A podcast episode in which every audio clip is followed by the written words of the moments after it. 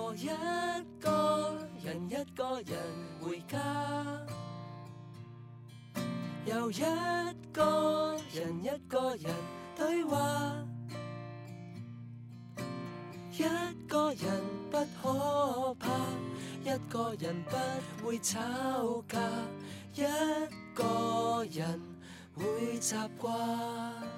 我以前从来不会问我为什么要回家，嗯然后是近几年才觉得，哎，就很奇怪，就为什么一定要回家？上个国庆回家的时候，一觉醒来下楼吃饭，然后媒婆就坐在我们厨房的那个餐桌边和我的奶奶聊天。Oh 我还没睡醒呢，那个阿姨就开始跟我搭话说，呃，这位就是你们家的谁谁谁吧，然后就开始问我的一些信息。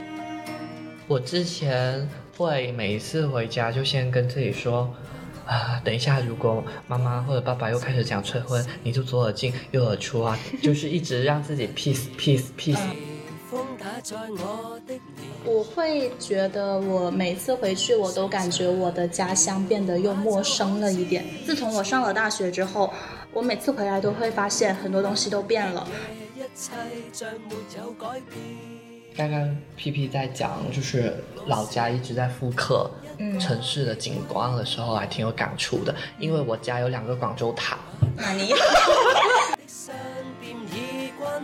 每次我都感觉其实有一种自己无家可归、无处可靠的悲伤。嗯。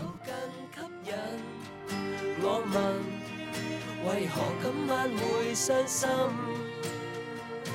Hello，大家好，欢迎来到《问题来了》播客。问题来了是北辰青年旗下的播客平台，正如“问题来了”这个名字，在这里我们将每周探讨一个都市青年困惑的难题，试图让大家在职场、生活、亲密关系中变得更加松弛。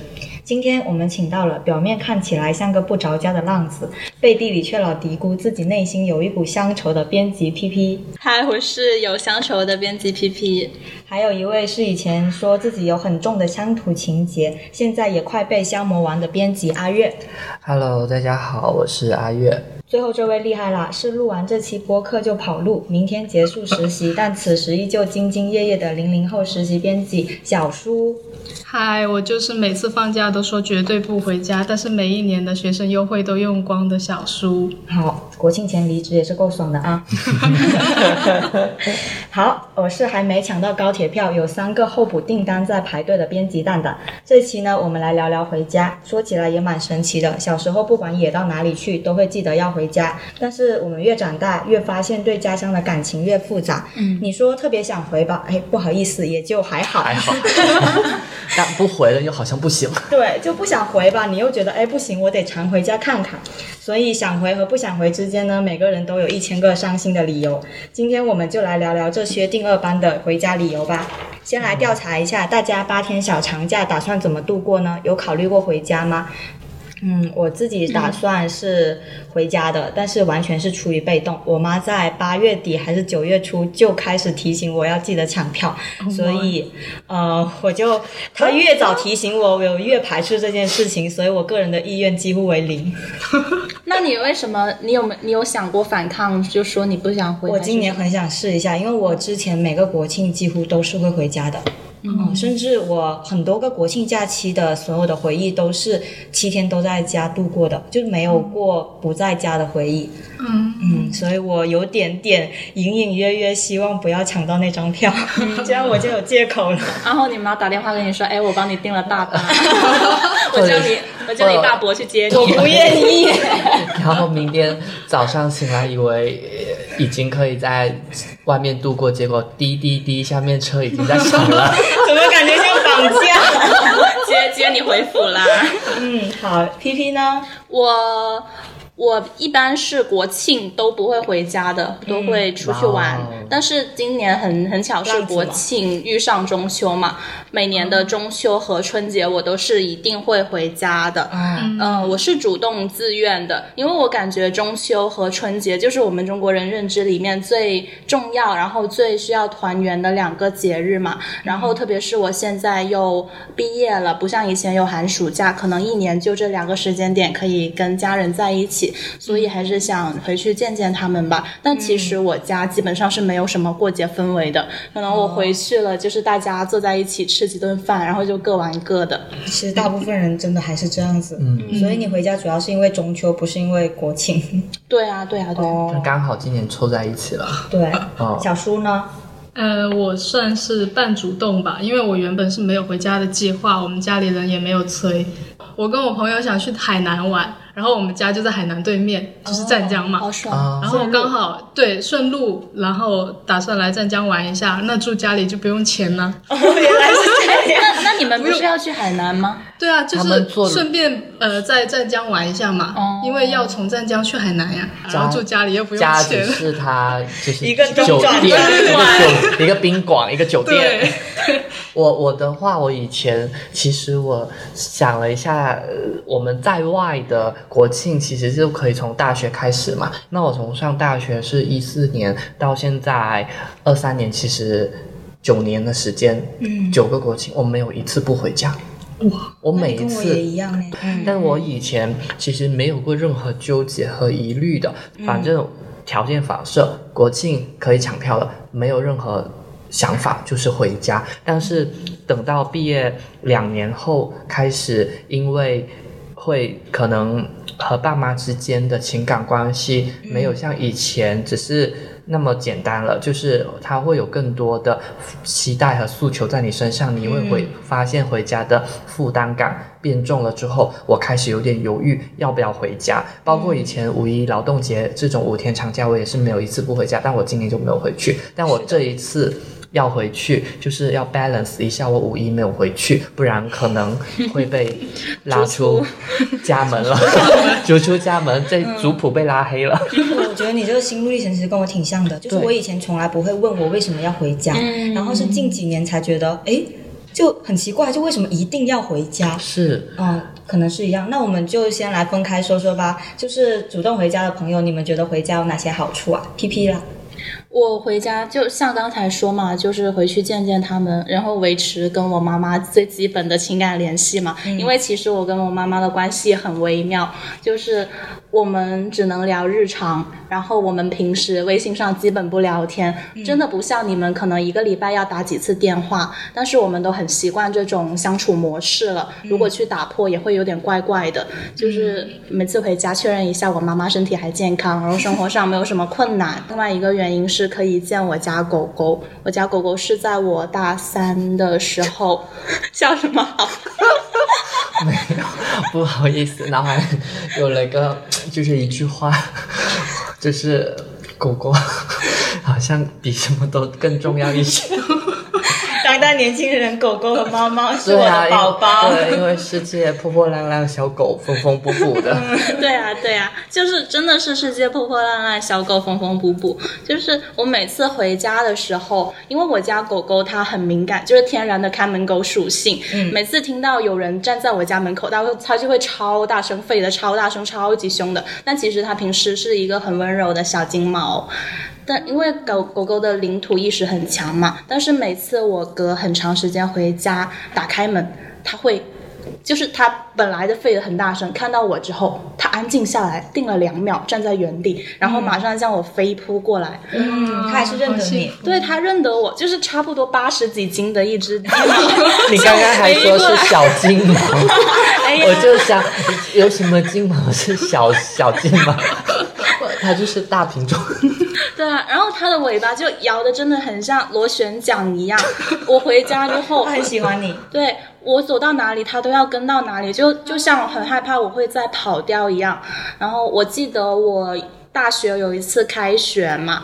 本来在家待了很久，然后突然要离开了，我就叫了顺风车来我家楼下接我回学校。我我妈就带狗狗去楼下接我。本来狗狗它很开心，它以为可以跟我们出去玩，看到那个车来了，它就很拼命想要挤上车，想跟我一起去。我就下了很大的决心，狠狠心的把门关上，让司机马上开车走。我就我就从后视镜，从那个车的后视镜看到我家狗狗在后面追，然后一边追一边吠，然后没有拉住吗？妈妈根本拉不住，就是八十多斤的大金毛。八十多斤的大金毛在街上暴冲，然后就 就追了半条街。其实当时我在车里已经哭得快不行了，对。然后我就会想起，其实我小时候是念的是寄宿幼儿园，就不像其他小朋友可能上幼儿园的时候，每天爸爸妈妈都会来接。我在四五岁的时候就一个人，可能要在学校里面幼儿园跟其他小朋友待一周。每次爸爸妈妈来送我上幼儿园的时候，我就知道他们，我可能要再过过一个礼拜，或者是再过一个月才能见到他们。嗯，我当时就还小朋友，肯定情感依赖很重，我就会在那个幼儿园前台大哭，嗯，就感觉自己是不是要被抛弃了。嗯，我长大之后，我觉得这种情感和情绪的浓度，就好像只有在小动物身上才能够找到了。嗯嗯狗狗永远是最热烈的表达那种对你的喜欢的那种。是不不会隐藏。嗯，所以 P P 就是老家还是有点小牵挂在。对，是有牵挂。嗯，好，阿月呢？我觉得回家对我来说的好处，的确是因为小县城嘛，然后呃，以前小时候就老老向往去大城市，但大家都一样，等到来大城市，发现大城市只有打工的时候，就很想回到小县城，重新去看一下那些小路，看一下那些矮的房子，看看小时候和谁谁谁在这里追逐啊，或者在这里捉捉迷藏，就是还是一种。就是怎么说是对过去的一种思念哦，然后以及潮汕的美食，大家都知道，我只有回到潮汕才能够很很一饱口福。对，已经很便宜，都是熟人的阿姨啊、叔叔在做，也不需要排队，一个电话可能就真的订到了，就感觉整个生活方式都会不但慢下来，也轻松下来了。以前的这种状态很明显，嗯，感觉你的乡土情怀还是很重的。是啊，我我上一次回去，然后去看我，哦，看我外婆，因为其实我从小是没有外公，也已经没有爷爷奶奶疼的，只有一个外婆，婆，所以我对我外婆的情情感。呃，就会很深刻，包括她小时候，只有她会一直偷偷给我塞钱，嗯，因为只有长辈很会，就是爷爷奶奶，对对，会这样子，包括他会从他家带一个月饼来给我吃，就是因为专门带给你，就说这个是深圳哪个小姨买过来的，送给她的，然后她会专门带一个月饼给我吃，所以我现在回家就是想去看我外婆，虽然她身体还挺健。健康的，但我也有那种觉得，其实也她也九十岁了，那就是见一年少一年，所以我回家就是会去看一下她。哎，都是有一些想见的人，然后有一些牵挂在老家的。我虽然是个不想回家派，但是我挤出了两三个，就是回家的好处，都是比较现实的。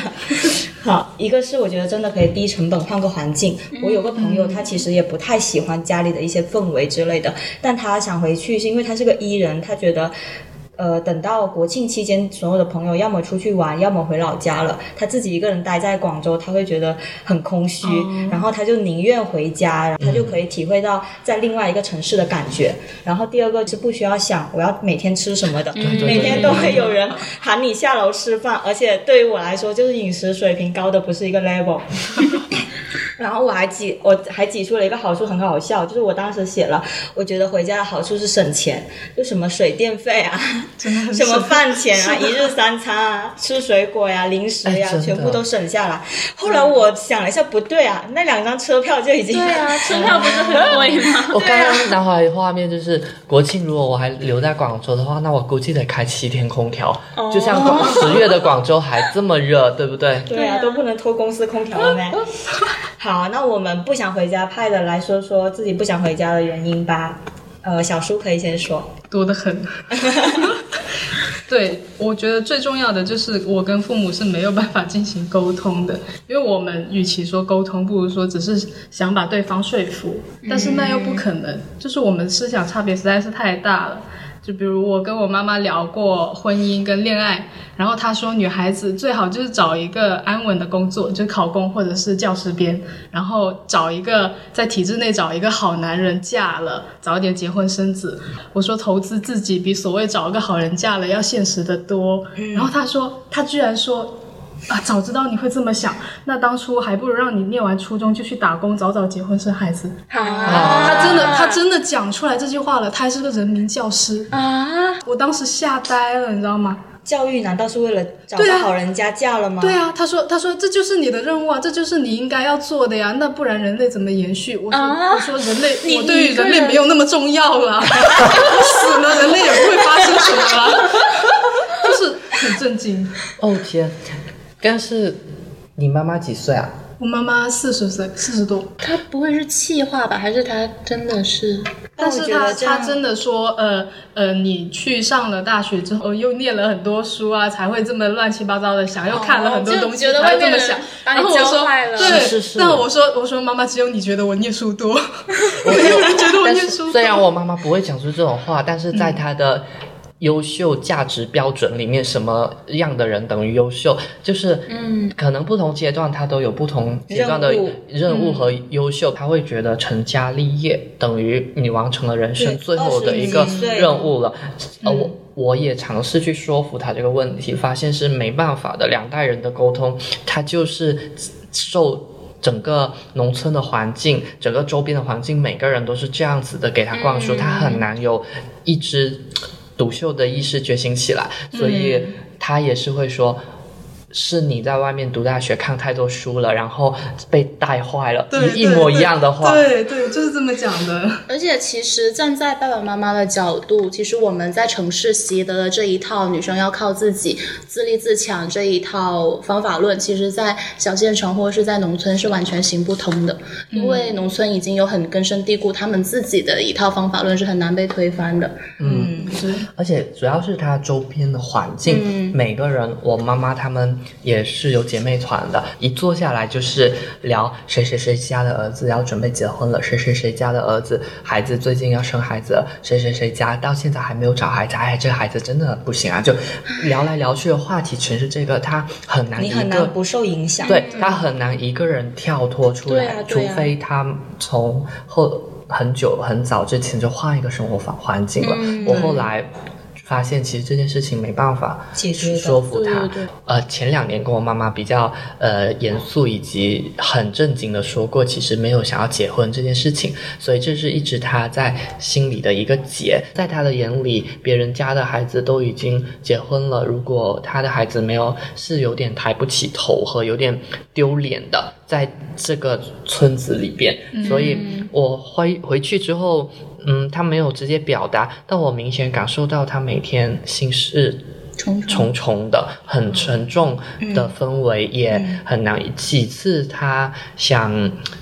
家里只剩我和他的时候，他有好几次想要拉我一起去聊谈谈心聊点东西，我就会以别的话题岔开，因为我觉得已经同样的话已经沟通了非常多对次，但我我自己心里难受，是我很久回去看你们一次，我并不能够让他们开心和幸福，他们把他们的所有。的期待和价值全全部寄托放在我一个人身上，我压力可太大了。我一直尝试说服他，让他去过自己的生活，但是感觉没办法。他的愿景，人生愿景就是抱孙子。但是我觉得这种其实。我可能站在我的角度有点优越感吧，我觉得是一种很自私的行为，就是他把他想要的人生，他想要一个怎样的儿子投射到你的身上，要求你去成为他想要的儿子。其实已经是一种情绪勒索了。是的，虽然说是你让他难过了，但同时他也让你难过了呀。你久久回来一次，他还要给你讲这些东西，洗脑你，让你想要成为他想要成为的人，对这难道不也是对你的一种伤害吗？所以我一直都很排斥这样的沟通。我觉得就是一代人伤害下一代人。我前段时间看了李安的《喜宴》，喜宴》里面就是呃。呃，那那个男主他在美国生活，然后他是 gay，他已经有一个很好的男朋友了。有一天，他他的爸爸爸妈妈要从台湾飞过去美国看他，呃，要要看他结婚，要看他结婚，然后他。迫不得已，就真的找了一个在也是在美国的女生假结婚。我记得有一幕是那个男生去问他爸爸：“我们为什么要这样？”就是你为什么一定要看我结婚生子，或者是我们为什么一定要结婚生子延续下一代呢？他爸爸说，我也不知道。我觉得观念是最根深蒂固了。呃，观念是最难改变以及最伤人的东西。我现在觉得一些谩骂什么的都是出于情绪，但是观念是真的很难改变的。嗯，我跟我父母是完全没有沟通，所以我也不打算跟他们沟通了。就是嗯反正结果都是一样，就是吵起来。然后那不沟通的话，那我我跟他们就要一直躲着，就很难受啊。因为我现在即将毕业，然后他们就是每天每天一周三四个电话打过来让我考公。对，那这一点我然后妈妈还是你已经拒绝过很多次我我每一次都拒绝，就是他们打电话过来，我我每次拒绝之后，他们关了之后，下一次打电话过来，第一句就是你想通了吗？什么时候考公？我说就是啊就是就是他们并不打算跟你沟通，他只是如果这一次失败了，他只是觉得哦，我我的说服还没有到位，嗯我要继续把你说服，就是直到。可能直到那个考公过去，所以我现在很希望十二月赶紧过来，就是么 赶紧过了那个考公，我就我就舒服一点。他们之前有一句话不是说不孝有三，不考教资，不考研，不考公。就是他们自己也没有考过，他们也没有体会过成为一个教师或者成为一个公务员的生活是什么样子的。他们完全是依据周围的人或者看来的一些只言片语，觉得这个工作大家都说好，所以你一定要去选择这个。虽然说他们。给了你建议，但是他们给建议的方式又是毫无依据的，不是说这条路是我走过来，不是说我查阅了知网的多少篇论文得出公务员就是最好的，对他的结论来的毫无依据，但是他又理直气壮。因为这是为你好啊。对，不是因为这是三个字我已经他窒息了他让我考公考老师最最大的那个那个依据就是他自己就是，哦，因为你而且我我们、我外公那一家全是老师，天哪，全部都是。你下如果不上至我的舅舅，甚至哎我舅舅的老婆都是。你如果不考，在他们眼里就是逆子。对啊，很逆啊，逆子。腻啊。他说 OK，我接受你不哎考，我接受你不考不考老师，那那你总得考个公啊。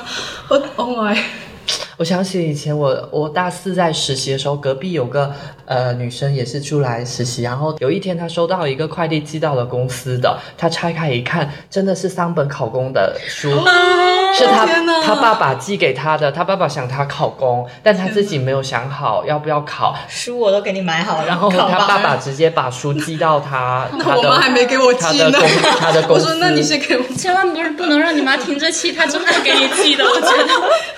哎，那其实我的年龄可能再多一点点，嗯，就是我回家的时候也是会面临这种冲突吧。我用一句话总结我回家的状态，就是我的身体在摆烂，很开心的摆烂，但是我的灵魂在紧张。对，比我在比我在一线城市工作打工还要紧张，对就是一回家总是会有很多很多的瞬间提醒我这个人，我现在拥有的自由是假性自由，嗯，就是如果我稍微不努力一点，我就会被我以前讨厌的那个环境重新被捆住，对，嗯，是就比如说哪哪些瞬间呢？比如说一个一个很平凡，就催婚。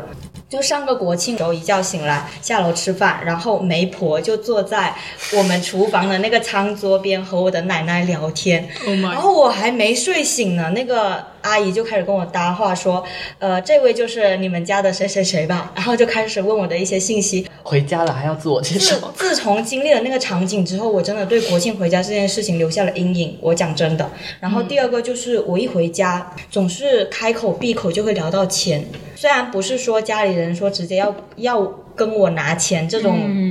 这种话了，但是总会提醒我，就是哎，我们这个家呀，今天这个开销是什么？然后今天这个哦压力开销，好大。对，然后我就呃，我也不知道是不是我自己的原因，就是我总是会下意识的想，哎，他们这么说，我是不是要表示一下？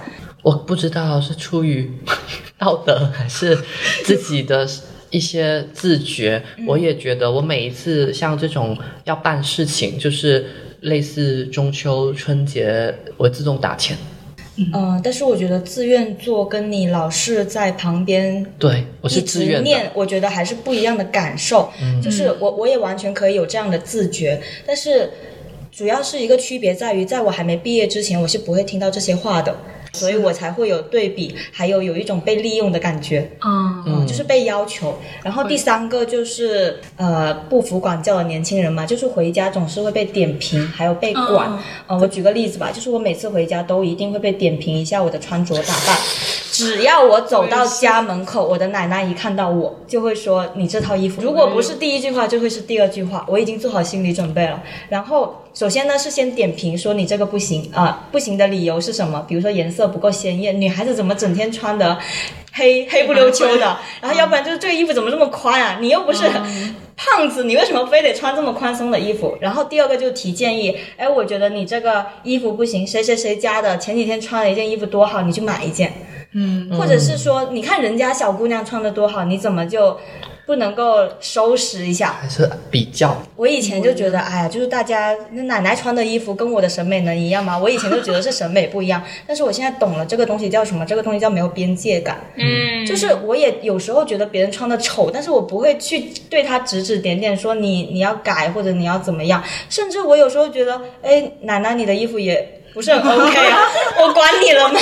我有说你要穿的怎么样了吗是？但是奶奶就会觉得，哦，我的孙女，我肯定要说几句的呀。还是有一种说教在里面的，对，还是有一套我我都是为你好的逻辑。说教，对，对，所以我一回到家的一个很强烈的感受就是，不管是什么话题，不管是谁，都可以来对我说几句。他们好像觉得有这么几句话一下来，就可以马上劝我改邪归正一样。因为我以前是那种也算是一个小小的小镇做题家吧。我为什么能够就是整天待在房间里，然后一直学习？就是我一直很想逃离这种被管和被要求的这种命运，所以。呃，一回家我就会马上触发我那个雷达一样，就觉得啊，好害怕呀，进而就是自责自己怎么到现在还没有能力去应付这些处境，然后就会很无奈，陷入绝望，最后就会变成一个结论，就是我在焦虑，我是不是现在不应该这么摆烂？我应该马上拿出电脑学习。我总是会自我归因于我现在面临的这些。困境是因为我不够努力，我不够强大，所以从他们才可以对我指指点点。就是呃，我我就是我觉得国庆假期你你打工人最长的一个假期就是这八天了嘛，其实应该是你自己得到一个很好的放松才对。但是我每次回家，尤其是近几年，就会觉得每次回来心都是很累的。嗯，明明睡了八天，但是回来心比我工作的时候还要累。因为嗯他就是有一种呃思想斗争和心理的那种斗内耗内耗，持续了八天，那肯定很累。嗯。哦，是的，所以我就觉得，对于我这样的人来说，回家有什么必要呢？就很不想回去。就是跟、嗯跟蛋蛋刚刚说的一样，因为我自己其实是不太符合所谓的呃传统女生该有的样子。我觉得我妈妈在这一点上面，或者我的家庭在这一点上面还好，因为我妈妈和爸爸他们从小会有自己一个认知，是我俩是没文化的，然后你能不能上大学，你这之后的人生路要怎么走，嗯得靠你自己。嗯他这里的人生路就包括上大学和工作，不包含婚姻。婚姻他们觉得是他们还是 很可懂的。以插手每个父母心中的一个大山，一定要把它完成了才对行。对对，嗯，那说回催婚这件事情，就是大家应该也到了年龄了，可能会面临这样的困境。那你们一般会有应对的一些 tips？我之前会每一次回家就先跟自己说。啊，等一下，如果妈妈或者爸爸又开始讲催婚，你就左耳进右耳出啊，就是一直让自己 peace peace peace，嗯不要和他们冲突，或者是拖延战术，就说好的好的，知道了知道了、啊，这种就是让他们先稳住稳住。但这是第一个，第二个是我会提前在抖音啊，或者是因为他们 抖音在他们。是很流行的一个社交媒体，我让他看小红书，他可能还不信任小红书这个平台，我会在 我会在抖音找一些就是类似医生啊或者专家，心理学，对对对对，穿着白大褂的很专业的那种 场景，就讲其实现在年轻人不结婚也没有不好 啊，就一二三点对对对。就说，然后就在家播给他看。哦，哦，我想起我妈，我妈有给我发过一个，就是我四十岁没有结婚，我有钱。有有钱有房有事业，但是我现在很后悔。我也我也看过了，我妈给我发过。所以爸妈其实也学会了这一套啊，就是你不听是吧？我找个人说给你听。我妈，我妈每天就是我们我们的聊天记录，就是她疯狂的发视频，就是从从视频号啊各种各种地方发过来，就是那些什么呃孩子要听父母话啊，父母不会害你啊，又什么什么结婚一定要结婚什么的，就是各种各样。不行啊，但我发现我还是有一些小小的成成就的，又是某一次的回家，然后又聊，然后我又开始翻这些视频给他看，然后他突然说了一句：“嗯，那不结婚总得有个孩子吧？那以后要领养孩子嘛？”我就觉得哎，又有小小的进步。他其实有在慢慢妥协。嗯嗯，就一点一点，但是他是反复的，嗯就亲戚谁又结婚了，他又觉得，哎，别人这样子一家子就团团圆圆的，热热闹闹的也挺好，呃，怎么你就觉得不要找个人一起过？那你还在反复。对，他在反复，他一下接受了你这一套理论，一下嗯在农村的那个环境，大家张灯结彩，又行。在办喜事了，多羡慕呀！如果想继续维系这种接受进一步去突破，可能真的是要接他们出来外面对住。刚刚阿月在讲的时候，我看小叔嘴角一动，你有什么要表达的吗？大家都好 peace 哦，我是很直接的耶，就是你也是可能不会结婚的那种对人吧？对，我是不会结婚的。我我是我是那种犟种呢，就是我本来是觉得我如果以后遇到合适的人，我真的很信得过他，我还是可以接受结婚的。但是当我妈跟我说你这辈子非结婚不可，我就说我偏不结婚，哎，我就是这样，就是很犟很叛逆。我也很犟。对，然后我会两种方法，一种是逃避。就是跟蛋蛋一样，先逃避，逃避跟他们沟通，因为我觉得真的是沟通无果。然后如果实在要讲，我就很直接、很直白，我就说 OK，那你催我结婚生子，那我总得做爱吧？但是我不想做爱，我不不想跟男的做爱。我说我不会啊，那你教我啊，你真的这样？那你跟我讲讲。啊，就是真的说了吗？我我这就是没有，但是我打算这样讲，我打算这样做。你以后说了要要返场好不好？你以后说了要回来跟我讲这个。OK，但我真的打算这么做的。天哪，我我这个国庆如果也面临这样的问题，我也这么哎，说好了。我发现他们也会联想到这一次快剧。我是很多年前第一次跟他们讨论不婚主义这件事情，然后我妈妈的第一反应是，是不是那里有问题？要不要去问一下医生？然后嗯我就签这签跟他确认没问题，是思想上的不同而已，他才放心，他觉得是身体有问题。嗯，呃，哎，我今天我弟给我转发了一个小红书，他说呃刷到一个笔记，然后那个主人公说他不想结婚，他妈带他去看心理医生。嗯然后心理医生让他妈留下来是吧？哦，我好像也看过这 我好像也看，哦，我我小时候我妈也带我看过心理医生，啊，看什么？就是叛逆期的时候，哦我我不跟他讲话，然后也也不跟他聊天，我妈也尝。试过，但是没有去。对我还没看里面笔记的具体内容，但我看了那个标题，我真的觉得沟通非常难。他都已经觉得是你心理的问题了，对而不是结婚这件事情本身是有选择的。嗯，嗯，好呀。看了我们几个人的回答，我觉得大家回家被爸妈嫌弃都是情理之中的事情。嗯想问一下大家有没有被爸妈嫌弃唠叨过呀？我家的情况比较特殊，因为我家是重组家庭嘛，一家四口，我妈、我妈老公，我还有我们的小狗。我有一次回家，我们三个人在客厅里面看电视，我当时剪了一个发型，就是剪了刘海，我妈就开始嫌弃我，因为肯定每个妈妈都会觉得。女孩子就应该露出额头，这样才清爽，才精神。你刘海耷拉下来像什么话？然后就开始念说这个不适合你。他就说你你先你这个刘海留了这个刘海像乡下妹一样。我当时脑子就抽风了，我就不知道什么什么脑回路，我就跟他说我本来就是乡下妹呀、我妈我妈就无语了，我叔叔，然后当时我叔叔就在旁边偷笑，然后有时候我妈她会继续念我嘛，我叔叔有时候会看不下去，他就会冷不丁来一句：“你怎么可以让所有人都顺着你的心意啊？人家长大了有自己的想法，你不能这么强势了。”然后我妈又无话可说了，或者是他们两个开始吵，就没有我的什么事了。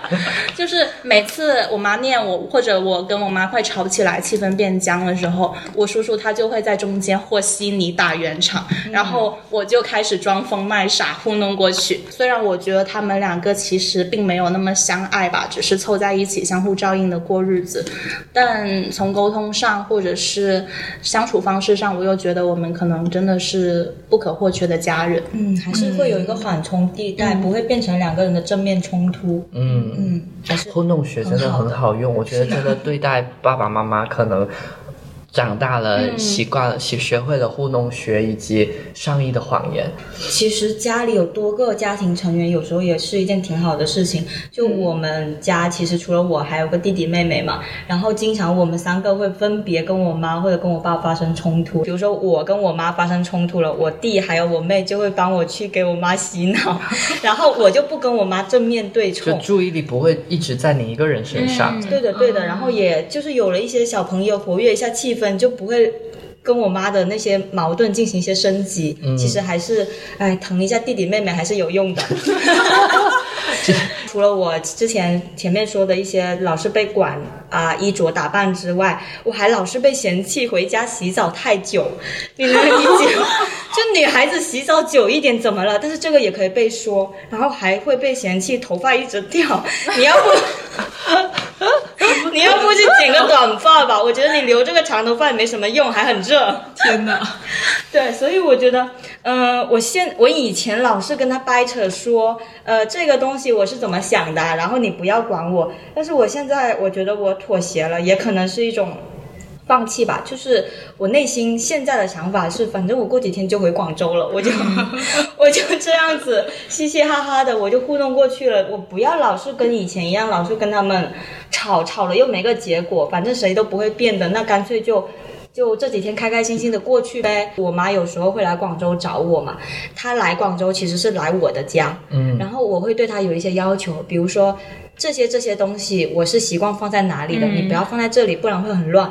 我突然换位思考了一下，我觉得我回老家其实是回我妈妈的家，她对她自己家里的环境和她的氛围，她也是有一定的要求的，哦她不想要我去。打乱或者想要我按照她的要求，好像也情有可原。我突然能理解了之后，我觉得好吧，那你这么要求我，那我就做呗，反正我是来你家蹭吃蹭喝的，我就，嗯 嗯，是吧？但是听着感觉有点难过呢。我们、我们本来是一家人，但是现在又好像变成了主客的关系。是呀、他们那一代的人，其实呃，比如说他们的爸爸妈妈对于他们的管教或者从小家庭的氛围，大家都是规规矩矩、有规有矩的，不是这么随意和这么开放的。所以，呃，在他们那一代成长起来，他们比如说菜上齐了，谁先动筷子，嗯，或者是大家都还没坐下来，你就偷拿东西去吃，是要被打的。那呃他们从小就形成了这种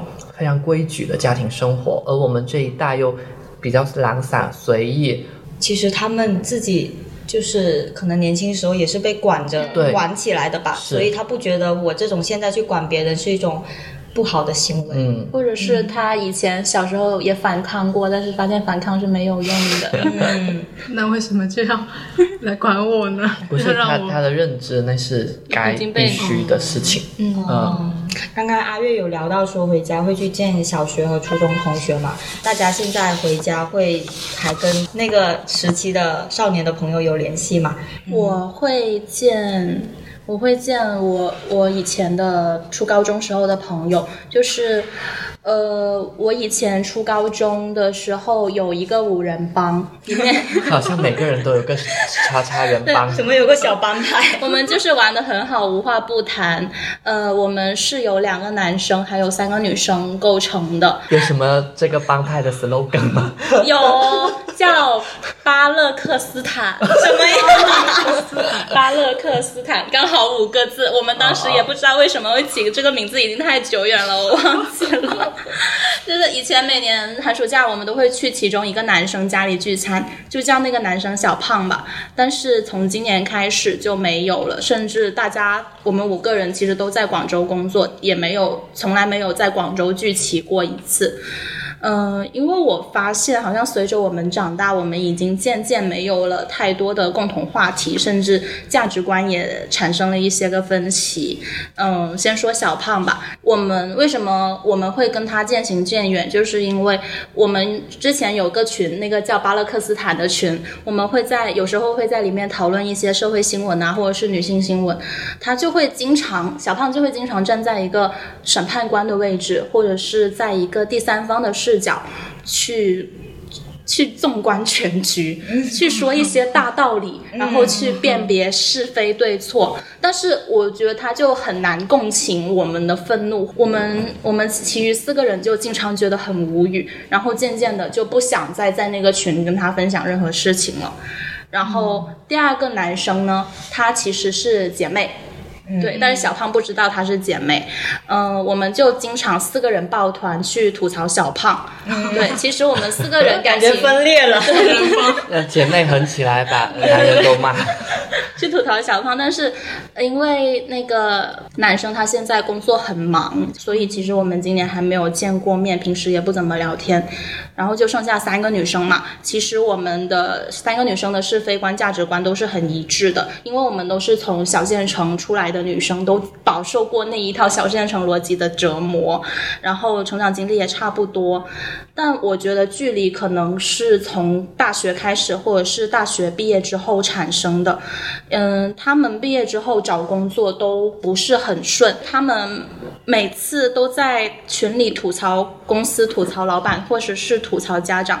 我就是感觉自己像陷入了某种幸存者偏差，因为我还是比较顺利的，就还没毕业的时候就找到了工作，我就经常插不上话，或者是我有时候会不自觉的去帮他们想办法，就比方说他们有时候会提出一些关于五险一金的提问啊，或者是他们遇到了一些倒霉同事，我就会很下意识的站在一个更高维度的角度去帮他们想办法，而不是先给予共情或者是提供情绪价值。有时候我说着说着，他们就突然不回我了。嗯，我有时候会觉得很伤心，但是也觉得可能真的是我没有给到他们很好的情绪价值。嗯，我跟 P P 是有点像，但又有点不一样。就你有一个五人帮嘛，我有个四我有个四人帮，然后我们四个是初中的朋友。我们是因为有共同的敌人，其实就是对老家那一些东西的那种反感，然后才联联合起来的四个人。对，所以我们永远有一个共同话题，就是针对家里的那些事的那些吐槽。对，当当然我们四个不管是性格啊，不管是平时大家的工作啊，甚至是大家喜欢的东西都不一样，但是并不妨碍我们还是可以在一个群里面畅所欲言的聊天。嗯，然后我这几年的一个感受也是觉得朋友不一定是什么话题都能聊得来的，就是有些跟有些朋友，你可能就真的只能跟他聊。主要跟他聊那一些的话题，嗯对对对然后稍微有一些延展啊，或者是有一些其他话题的发现，你就会觉得很惊喜。我现在是以这样的心态去对待的。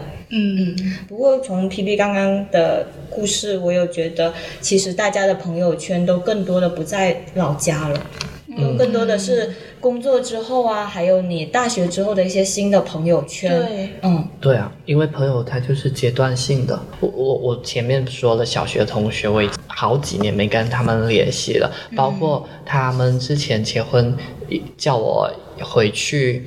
呃，参加婚礼，我都纠结了很久，我到底要不要参加他的婚礼？刚好那会儿疫情封了，嗯，然后我才有台阶下，理由。才有非常正当的理由跟他说，我们那个小区被封了，没办法去参加婚礼，而且大家已经都有自己的家庭。嗯，就他们可能没有再来广州读书，或者去别的城市发展，然后回到老家居乐业的这一类的，我我已经都不会再见面。嗯嗯，感觉在老家没有一些很想见的朋友，也可能是我们不觉得很需要回家的原因吧。不过我不过我是要回家才能见到他们，我们都在不同的城市，所以其实如果离开家，我们很少能见面。然后只要是主要是春节跟国庆，可能我们假日回家才能见。而且很幸运的是，因为我们现在到目前为止，我们的三观、我们的经历、我们所面临的东西都还是比较一致的，就是很能聊得来。就是我们我们相处的时候就还是很很开心，嗯，而且我不是经常，而且我不是经常说我要逃家里嘛，逃离家里嘛，然后我就会经常在他们俩家里躲着，哦，对，然后还有两个避风港，对，然后真的，我朋友就是我家在家的避风港，就是他有一个朋友，他家新买了一套房，在我家隔壁，就是跨过一条河对面，他在江的对面，然后是一个新的房子，他们父母也没有过来住，只有他一个人在那里住，那太爽了，你就可以对，去好爽啊！他家住然后我天天天天去他家跟他一起在那待着，嗯，但我很羡慕，小叔这样有这样的友谊呢，因为我跟我那个四人帮还能维持的一个原因，是因为我们都在广州打工，啊 所以其实不在家里约，我们平时在广州也可以约的。嗯。啊但是你是属于那种说在大家在不同的城市，然后回到家还有这种意识说聚一聚的，我觉得很难得。我觉得主要是因为现在大家都还比较在一个一条路频上，道上，因为对，还没有有家毕业庭，还没有嗯家庭，然后就是可以聊，而且就是那种你见面了，你也不会觉得生疏，立马就可以开始聊的那种。嗯，嗯，加油，一定要好好维持好，毕业后也要见面哦。好，好那问一下大家，就是你们从一线城市或者是工作的地方吧，回到老家，生活或者心境会有一些变化吗？我会觉得我每次回去，我都感觉我的家乡变得又陌生了一点。就是其实我在我高中的时候，我是很喜欢我家那个小县城的，因为我住在老城区，那里是很有生活气息的。保留了很多上个世纪留下来的历史建筑啊，像是骑楼，像是一些伟人的壁画，黄色的泥墙啊，小公园啊，开了十几二十年的小吃店那些东西。所以我高中的时候，其实每个周末都会跟我的朋友骑车出去闲逛，然后到处拍照，可能随手一拍就是那种很有历史韵味的那种照片。但是自从我上了大学之后，我每次回来都会发现很多东西都变了，不仅是开了大商场啊，开了喜茶、星巴克、麦当劳，而是整个老城区都开始改造。呃，原来一一条街的店铺不是应该所有的招牌都是不一样的嘛，就是有他们自家的特色嘛。但是我们可能为了创创文啊之类的啊，就换成了统一的样式，就是嗯对，很丑很丑，就统一的。一模一样，对，完全没有特色了。而且那些可能老老旧旧那些黄色的砖墙，就被贴上了很丑的那些价值观标语、口号，对，就直白点说，就是完全不出片了，嗯。然后有一条我小学、中小学的时候很喜欢去的一条街，我不知道你们家乡有没有。在当时“追星族”这个词很火的时候，这条街简直就是我们的天堂，因为这整一条街都是卖一些明星海报。饰品店，对对对，饰品店、明星海报、感觉很贴纸，潮呢。对，钥匙扣什么的。然后我们现在可能叫手办周边，呃，而且那些店都很紧跟时事呢，谁火就卖谁的。像是我我当时不是小学、中小学的时候，BigBang 很火啊，一起来看流星雨很火啊，嗯。还有什么宫锁心玉、宫锁连城，对，就很多这这些周边，虽然可能肯定是盗版的，是他们可能是电脑打印对，对对对对，还有很多音像店，我就买了一大堆，就集齐了 QQ 音乐三巨头的盗版 CD。对，但是现在这条街已经面目全非了，嗯、它以前叫解放路，一听就是一个很有历史感的一个路名，但是它现在叫庙街，跟香港那个庙街一模一样的好多名字。地方都有庙街呢。它改造对标的就是每一个城市都有的那种专门骗游客的步行街，像是广州的北京路上下九。它刚改造完的时候，还请了七十二家访客的演员来剪彩。你们家现在还挺有排面呢。我过年的时候，我陪我妈妈还有狗狗出来散步过一次。我我一看到我就知道大概是一条什么样的街，我就很没有兴趣进进去了。我就跟狗狗在门口等，我妈妈进去逛了十分钟就出来了，连我妈妈都觉得很无聊，因为那里全部都是一些奶茶店、小吃店，就而且都围得水泄不通。我我就感觉我离家越远，我的家就和我的记忆偏差越大。嗯，嗯感觉家乡。从刚刚听来，本来优点就不多，然后为数一点那种跟大城市不一样的那种独属于家乡的风味，也在慢慢消失。就是这样子，就更不想回家了呢。对呢，嗯，小叔有吗？呃，我主要是心理上的不适应。其实今年我没有怎么穿 bra，就是包括是夏天我也没有怎么穿，就是贴胸贴。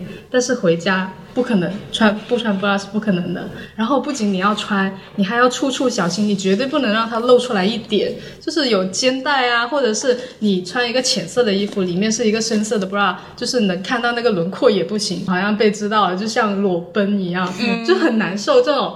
还有小县城的那种对模板化以外的生活，它有极低的准许度。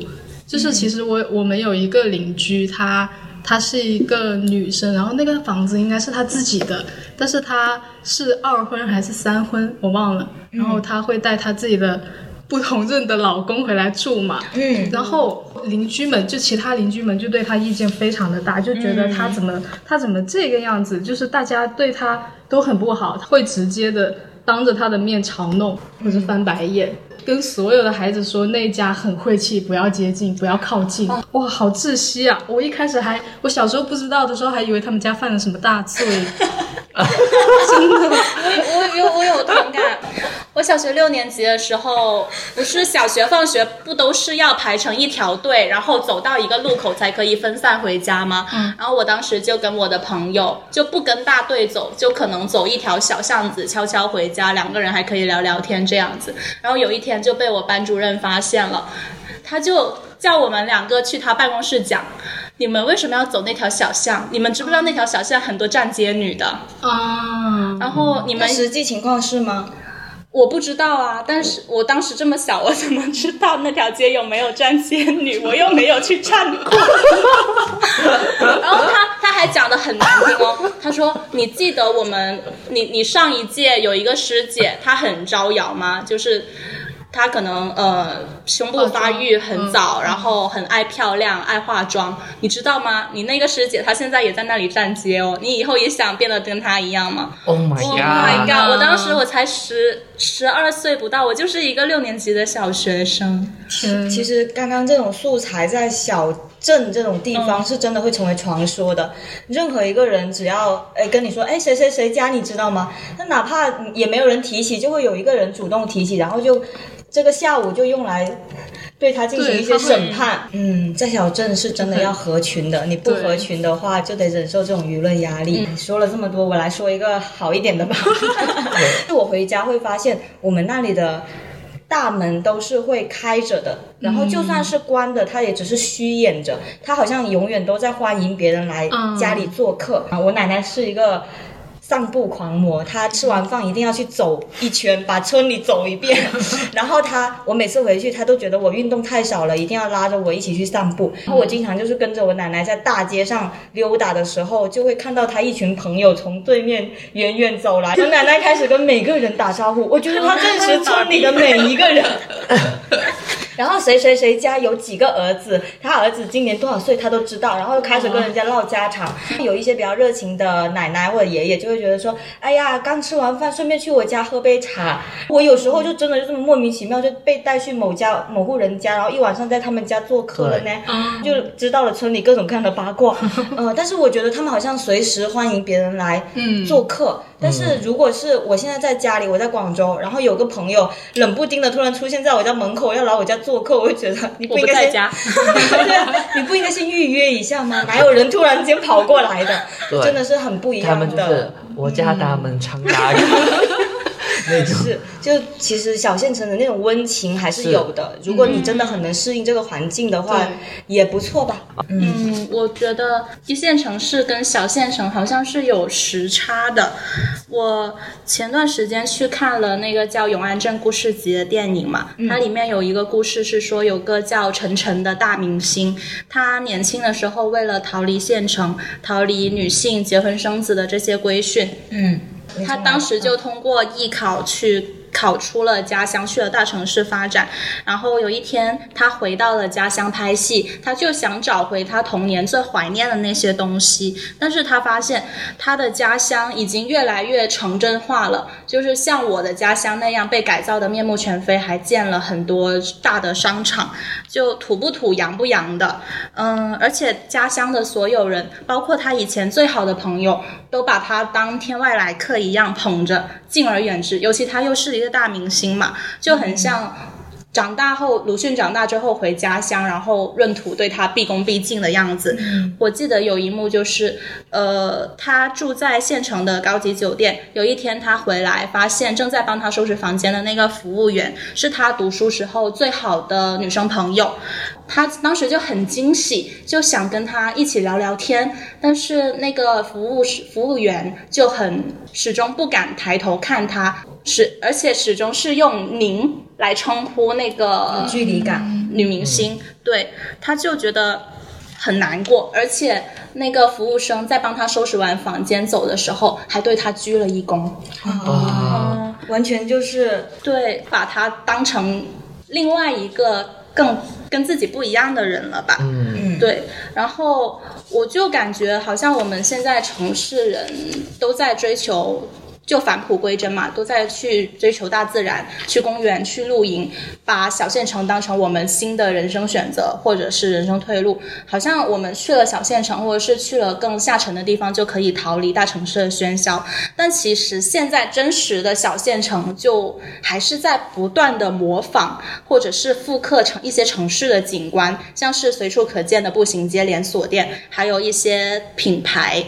我有很多没有离开过小县城的亲戚或者是家人，他们会把呃城里人的那些生活方式当成潮流，像是去星巴克喝杯咖啡，去网红店打个卡，去电影院看电影，这可能是已经是他们生活水平的上限了。但是这些只是城市人生活的日常。我家有一个大商场开业嘛，我妈妈就去那里，就很开心、很激动的给我发了视频，说我们家乡也有这么好、这么豪华的商场了。我当时就。好像忍不住会站在一个上位者的角度去想，过了。对啊，我都看过了，广州都不知道有多少这种这种商场了。但我妈妈就会觉得那是一个很好的东西，我就会感受到它中间的城乡的一些错位和割裂。刚刚 P P 在讲，就是老家一直在复刻嗯城市的景观的时候，还挺有感触的。因为我家有两个广州塔，那你广州塔，广州就只有一个广州塔，你们家有两个，广州有两个，有一个在江南西。哇，这么厉害！就是我之前有一天，我妈妈发了好多照片给我，以为出什么大事儿，点开手机一看，一个广州塔，然后那个广州塔大概十几米吧，但是引起了非常多像呃村民们去打卡围观。但我难过的不是觉得他们。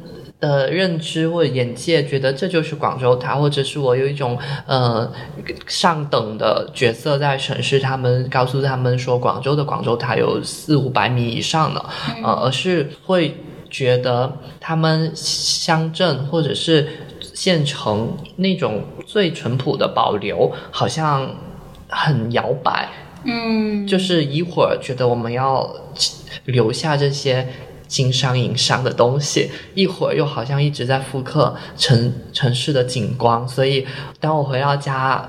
看到两个广州塔的时候，我其实并 在滑稽之余，还是也是和 P P 一样，觉得有点难过的。嗯，好呀，就是聊了很多对于家乡的一些想法，还有讨论吧。然后最后其实是想让大家贡献一点点自己的小 tips，就是如果不想回去，呃，可以怎么跟父母沟通？我会说我要加班。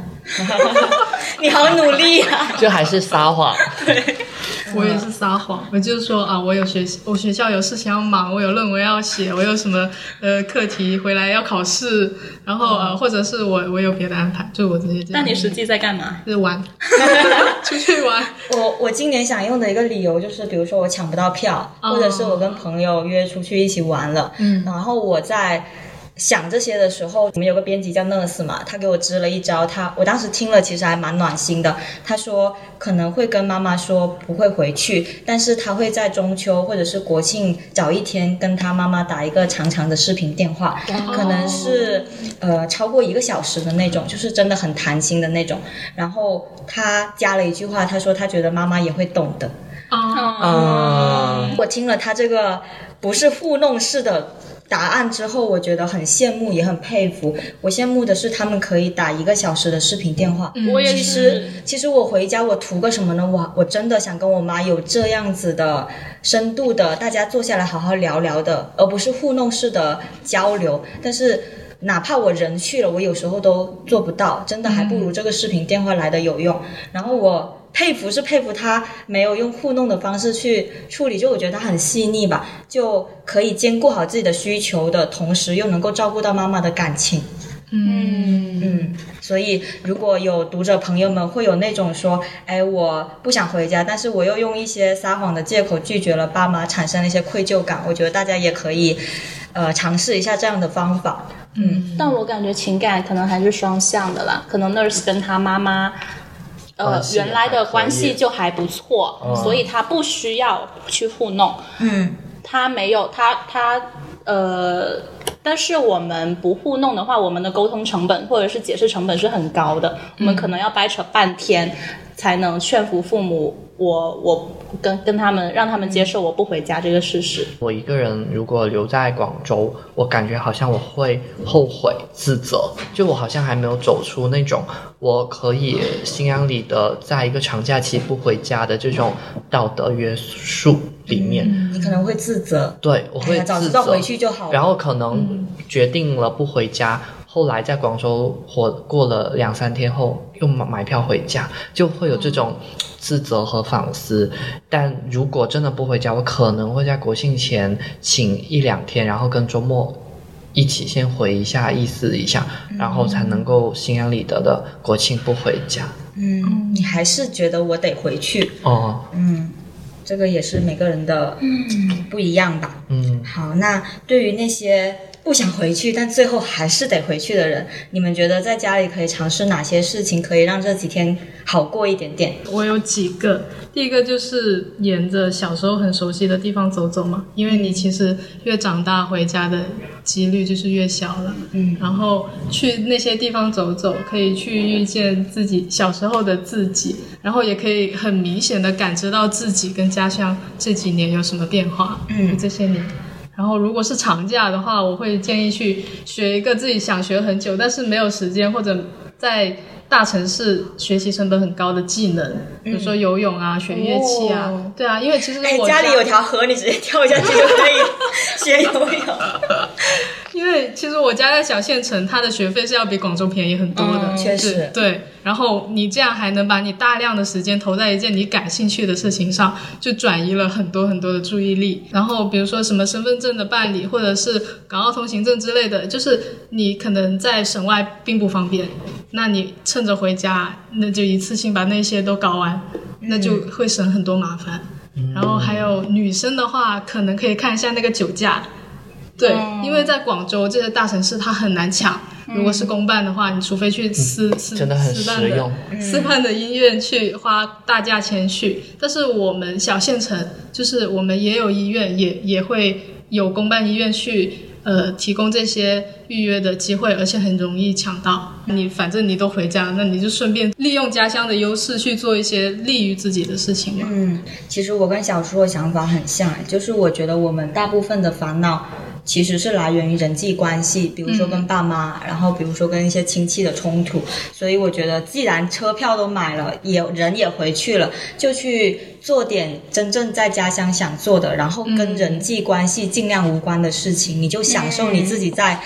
呃，回老家，然后做一些事情的快乐。我以前有一个误区啦，就是我老觉得回家就是要跟家人待在一起啊，一年就这见这么几次，怎么可以老是往外面跑？但是我现在觉得，你回家你骑骑电动车，然后踩个自行车在村里乱逛，或者是、哎吃点家乡的美食，或者一个人去母校待一下，毕竟也是在那里读书长大的，嗯、呃，甚至你可以跟自己小时候的房间待一阵子，或者你甚至就把手机给关了，然后彻底的去沉浸在乡下的生活中，都是一种另外一种度过的方式，没有必要老是内耗在一些情绪和矛盾里面，对。对。嗯反而很浪费那几天的假期。对。打不过就逃。对对对，远打不过就转移注意力。我我我也觉得，就是我觉得还是可以用非常他者的心态去回家的，就是你不要觉得我是是非常属于这这个家或者非常属于这个这片土地的，就用他者，其实就是还是旅行者的心态、去观察。我的家乡发生了什么变化？我的房间会不会有什么为呃小时候的东西我遗忘了，或者是呃可以再拿出来看看？呃，我走在街上的路看到。可能以前小时候认识的叔叔阿姨，他们已经不认识我了，我是不是还可以跟他们打招呼？就是以以一种第三人称他者的心态去在家乡生活这几天，我觉得可能会内耗会少很多，然后也会开心一点，甚至你也可以穿得很潮流，然后拍一个乡镇大片，嗯，就是非常的人在农村，心在巴黎。我要拍，我要拍。不错哎。其实刚刚听阿月说，以一个旅行者的心态回老家，我感觉还蛮唏嘘的。就是家对于现在的我们来说，好像都大家都有各自的理解。嗯嗯，大家觉得现在家对自己来说意味着什么呢？我觉得家不一定是一个地方，而是我觉得家对我来说更多是情感的连接和我爱的人所在的地方，所以我觉得我妈妈和我的小狗在哪里，我家就在哪里。嗯而且它是一个，就算我觉得被全世界抛弃了，我无处可去，也还是永远可以回去的一个地方。嗯，还是很温暖呢，还算上了狗狗。好 小叔呢？诶，我没有那么温暖呢，好像都是吐今天槽今天。是主打一个吐槽大会。对，因为就是刚刚说的嘛，我实在是跟家里差别太大了，所以我觉得它是我一个本应熟悉，但是一直很陌生的地方。然后它也是一个一直让我没有放下防备心、待得舒服自在的地方。好难过呢。是呢，就是每次，每次我都感觉其实有一种自己无家可归、无处可靠的悲伤。嗯对，因为自己其实二年级才回到家里，在那之前一直都是在亲戚家住。嗯然后二年级刚回到家里的时候，刚好又是我爸妈闹离婚最凶的时候，然后刚好又是呃爷爷奶奶重重男轻女最严重的时候，然后奶奶就经常会在我面前讲我妈的坏话，然后我妈就经常在我面前呃大吐苦水，然后我自己本身又受着爷爷奶奶那种很明显的重男轻女的那种表现，所以从来没有在里面有过安全感。嗯，没有感觉到舒服自在，他从始至终一直让我觉得很不舒服。不过我觉得他有对我有一点好的，就是他因为一直不会变，所以他可以作为一个我观察我自身变化的一个比较物，就是我可以通过它来看到我自己变化了多少，我跑、我跑了多远。对，嗯，好厉害，是这样。嗯，你最棒了。我刚刚想了很久，就是家对我来说还意味着什么？我可能还是寻求到世界上还有我在乎以及在乎我的人嗯，他们生活的地方就是家。就一种小小的确定。嗯无心安处是吾乡。对，嗯，对我来说，家其实是我长大的地方，但不是我此刻想留下的地方。留不下的。留不下的，就是我觉得以前写作文的时候嘛，总是会说家是一个无条件接纳我的港湾。嗯我现在会觉得它依旧是港湾，但是是带着交换条件的港湾。嗯就是比如说我是要结婚的，我是要懂事的，我必须成为这个地方想要的人，我才会被这个地方接纳。对，如果不是，我就会被放逐。我其实我以前老是会纠结一个点，就是哎呀，我受教育了，或者是我变厉害了，甚至是我赚更多钱了，我可能会改变家里的环境或者氛围，或者让他们对我刮目相看。但我此刻会觉得，其实我放下了这种执念，我不会想着我要去改变他，但我也同时不愿意为了他去改变我自己。嗯所以我决定在另外一个地方建造属于我的第二个家。嗯可能因为今天我们播客都是女生偏多吧，所以大家的答案其实会让我想起最近小红书很火的一句话，叫“乡愁是独属于男人的奥德赛，逃离是刻进女性身体里的史诗”。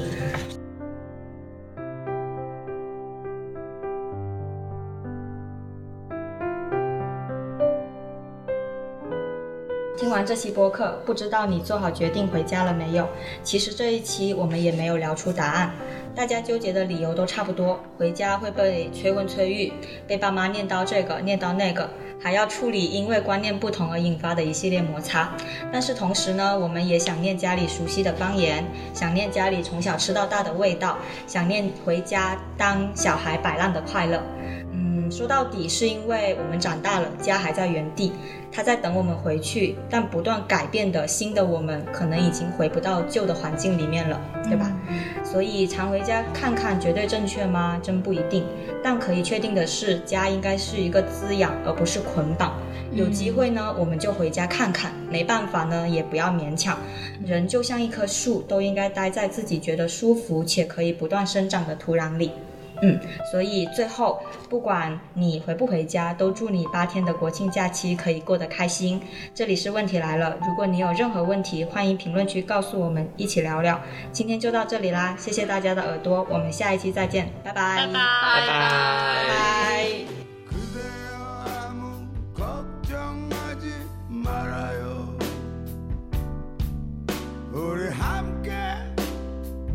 拜